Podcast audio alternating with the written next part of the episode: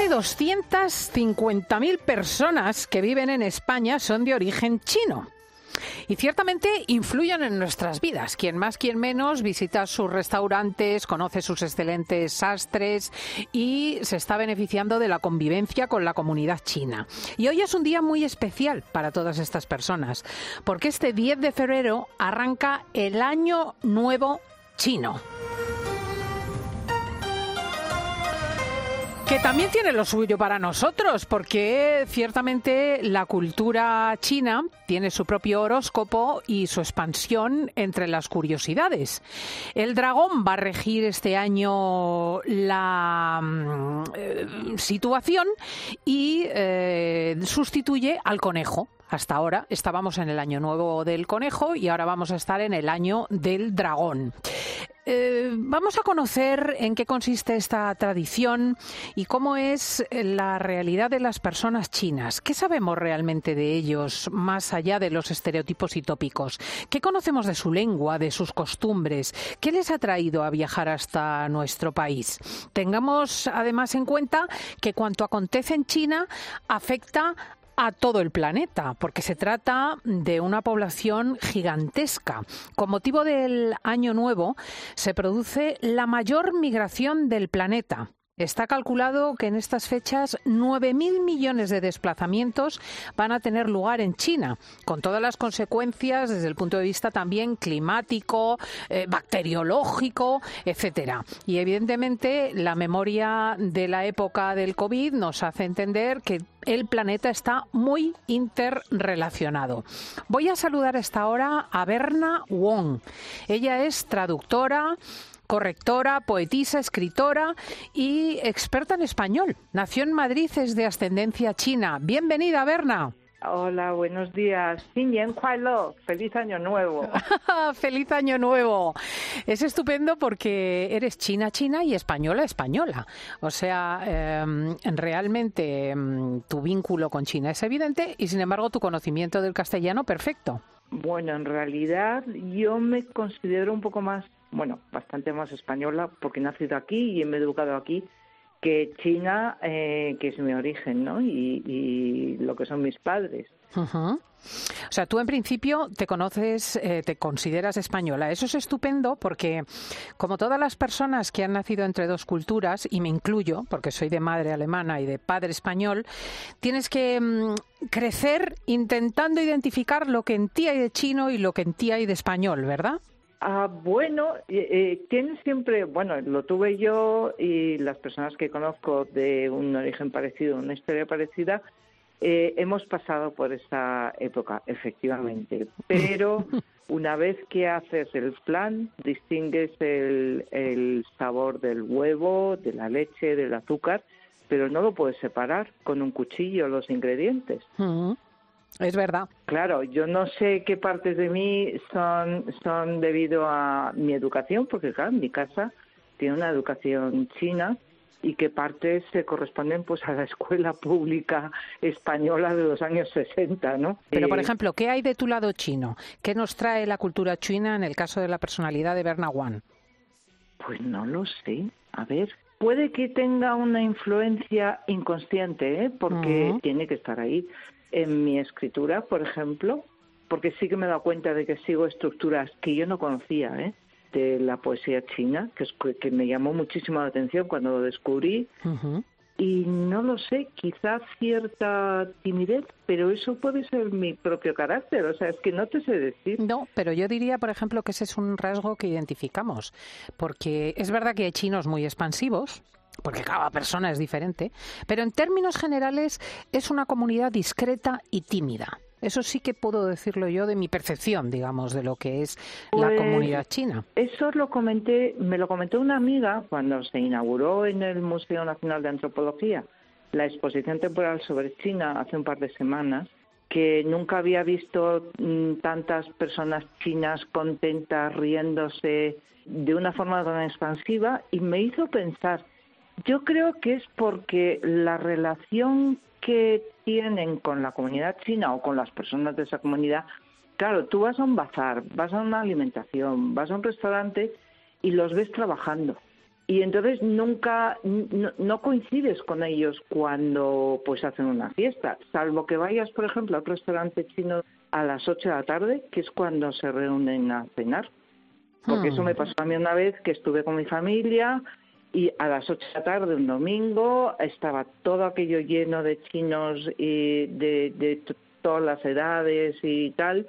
Y a las 9, que nosotros nos retrasamos un poquito, eh, estábamos yéndonos, habían desaparecido todos y estaban empezando a llegar los españoles. Y bueno, y, son expansivos, alegres, pues cuando tocan, no sé, para la hora de celebrar. Sí, o sea que son en el trabajo, puesto que son, por ejemplo, todos los rasgos creo, eh, la comunidad china es muy trabajadora. Y en el trabajo son extraordinariamente serios. Sí, sí, sí, sí. Esa parte, ves, ahora que lo dices, también la tengo yo. Soy muy seria y muy formal con el trajo fuera del trabajo pues tengo mi sentido del humor y me río y me considero una persona alegre, pero es verdad que cuando estoy trabajando hay esa ética, pero la orientación no es la misma, porque ellos trabajan hasta 16 horas diarias, porque tengo una tienda de alimentación en el edificio donde vivo, abajo, eh, para darles a los hijos lo mejor, que puedan estudiar en la mejor de las universidades, que puedan enviarlos incluso al extranjero, porque conozco casos, y pagarles esos estudios porque les parece lo más importante. Y eso en mi caso, a ver, yo me voy de caña, no ahorro todo. eh, ah, tú tienes ya un lado español. Esa es la parte española. Yo me voy de caña, salgo con los amigos, salgo a restaurantes, yo qué sé, tampoco mucho, pero eh, veo, no lo sé, o sea, esa parte ahorrativa y de pensar mucho para el futuro de los hijos, yo creo que no la tengo tan grande. Sí, tú ya tienes interiorizado el valor del instante, que te puedes morir mañana. Mientras que efectivamente admira de la comunidad china esta, esta sensación como de permanencia, ¿no? De estar siempre trabajando, eh, mirando al futuro. Oye, eh, Bernaguán, estamos hablando con una ciudadana española de ascendencia china. Empieza el año del dragón. ¿Por qué este animal es tan popular y está tan asociado a la cultura china? Pues Sé que es el animal, mm, el mejor de los dos animales del horóscopo y sé que tradicionalmente, no sé ahora, hay gente que quiere tener hijos o hijas el año del dragón. Sí.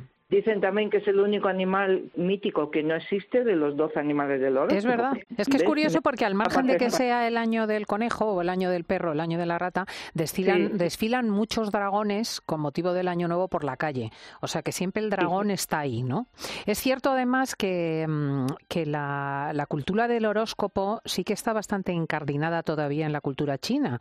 Eh, de tal manera que la gente examina sus horóscopos para saber si es compatible, por ejemplo, en el matrimonio o, piensa sobre ello a la hora de tener un hijo, como has señalado tú, ¿verdad? Bueno, yo lo del matrimonio, vamos, no lo he vivido en mi casa nunca, pero sí te puedo decir que en vez de preguntar a la gente la edad, por lo menos mis padres preguntan de qué horóscopo eres.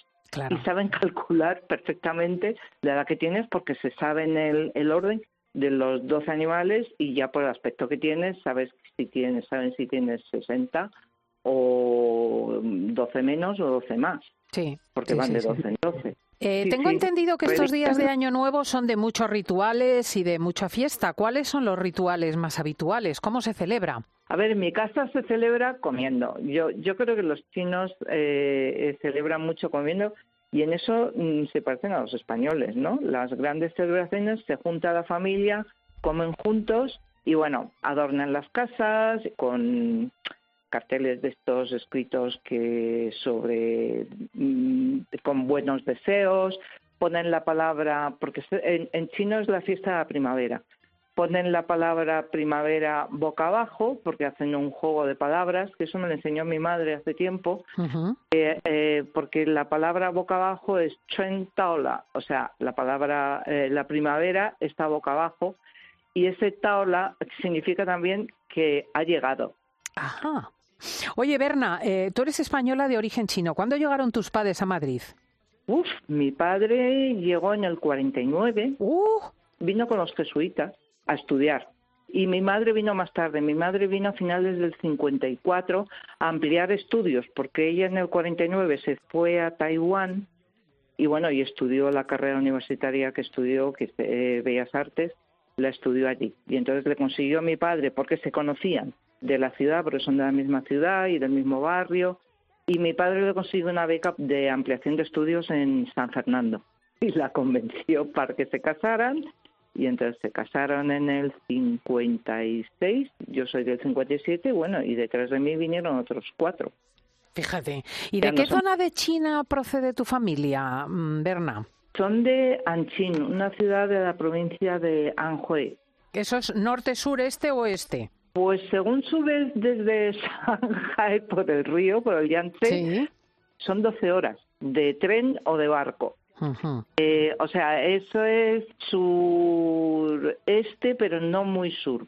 ¿Y, ¿Y, por qué suele venir migrante la comunidad china? ¿Por qué se va la gente de su país? Hay de todo, porque hay gente, yo conozco gente que ha venido para buscar una vida mejor, hay gente que ha venido a estudiar, de todo. Bueno, en términos, pero suele haber un leitmotiv. Quiero decir, por ejemplo, la inmigración española de los años 50 y 60 venía motivada por la pobreza de la posguerra y la muy mayor riqueza de Centro Europa, de Francia, de Alemania, de los Países Bajos. Los españoles buscaban prosperidad. ¿Los chinos qué buscan? Prosperidad, claro, es lo que buscamos todos. La oleada, me refiero sobre todo a la oleada migratoria de los años 80 Hmm. que es la más conocida, porque es cuando empezaron a venir un montón de, gente que han tenido sus hijos e hijas aquí en España. Algunos tienen pasaporte chino, otros tienen la nacionalidad española y bueno, prosperidad, un futuro para los hijos, yo creo que es lo que busca toda la humanidad, ¿no? Claro. Y es eh, muy interesante que la comunidad china parece generar sus propios negocios. Quiero decir, cuando el emigrante español iba a Alemania, pues normalmente trabajaba en la construcción o trabajaba en los oficios manuales y se incorporaba a las empresas alemanas. Mientras que el chino es capaz de generar su propio negocio. Quiero decir, eh, todos nosotros asimilamos la comunidad china, desde luego, con los restaurantes chinos, con las tiendas que llamamos de chinos, o sea, las que nos venden de todo a todas las horas del día, con almacenes, con incluso con sastrería. Eh, estas, eh, ¿Estos oficios los aprenden aquí o los saben ya en origen? Yo sé que mm, los restaurantes hubo un momento en que se saturaron eh, y en ciudades como Barcelona y Madrid han comprado bares de los de toda la vida, han aprendido a hacer unos pinchos de tortilla estupendísimos. Es verdad. ¿Verdad? Porque yo conozco varios sitios en Madrid que de repente dices, anda, eh, Berna, una última cuestión. Eh, ¿Vosotros en qué idiomas comunicáis en casa? Yo con mi madre siempre he hablado en chino. ¿En eh, mandarín o en cantonés? no, el dialecto de, mis padres es un subdialecto, por así decir, de la ciudad de Anqing. Es el dialecto que habla la comunidad musulmana, porque mi madre y la familia materna mía es de la comunidad musulmana y entonces tienen un, tienen un habla especial dentro de lo que del dialecto de Anqing. Y mi padre nos hablaba en español con frecuencia. Entre mis hermanos y yo siempre hemos hablado en español y entonces, bueno, pues al final acaba siendo una mezcla porque yo, yo sigo hablando con mi madre en chino, pero voy metiendo morcillas en español porque me falta me falta vocabulario. O sea, yo llegué al colegio aquí en España a los casi cinco años sin saber español, pero claro, se ha dado la vuelta, porque como yo luego he seguido toda mi educación en, en español y, y la mayoría de mis amigos son españoles, etcétera, el chino se me ha ido, lo he ido perdiendo un poquito. Bueno, sobre todo teniendo en cuenta el dominio que tienes del castellano, que sin duda es eh, muy superior a la media. Eh, una última cuestión, Berna. ¿Crees que en España conocemos bien la cultura china o somos víctimas de muchos prejuicios? Yo creo que todavía hay estereotipos, ¿eh? que algunos de ellos que me da mucha rabia importados de Estados Unidos. Pero bueno, ¿Por ejemplo? que pues mira, hay varios. Uno de ellos es el de que somos buenísimos en matemáticas. A mí me tendrías que ver. Pero es porque una temporada en Estados Unidos hubo unos años en que llevaron muchos ingenieros porque les hacía falta. Y entonces, claro, esas personas y su descendencia efectivamente eran buenísimos en matemáticas. Comprendo. Pero eso no quiere decir que todos seamos buenos en matemáticas o mm, el que somos la minoría modélica. Eso es un mito que se ha importado de Estados Unidos. Pero yo creo que no es verdad, que es una forma de ser, pero lo de modélico se ha utilizado también para enfrentarnos a otras comunidades. Y entonces, claro, o sea, es el dividir en ceras y entonces mm, yo no le veo ningún sentido, o sea, y además me da mucha rabia porque es como llamarnos sumisos o somos, bueno, el mito de la mujer china sumisa, que es otra cosa que me da mucha rabia porque no es verdad. Hmm. Y yo de sumisa no tengo un pelo. bueno, pero tú ya tienes mucho de española, guapa. y la mujer española, si hay algo que no es, es sumisa. Es Berna Wang que, que ha querido hablar con nosotros en esta inauguración del Año del Dragón, el Año Nuevo Chino. Muchísimas felicidades y gracias, Berna. Igualmente, feliz año. ¿eh? Adiós, adiós.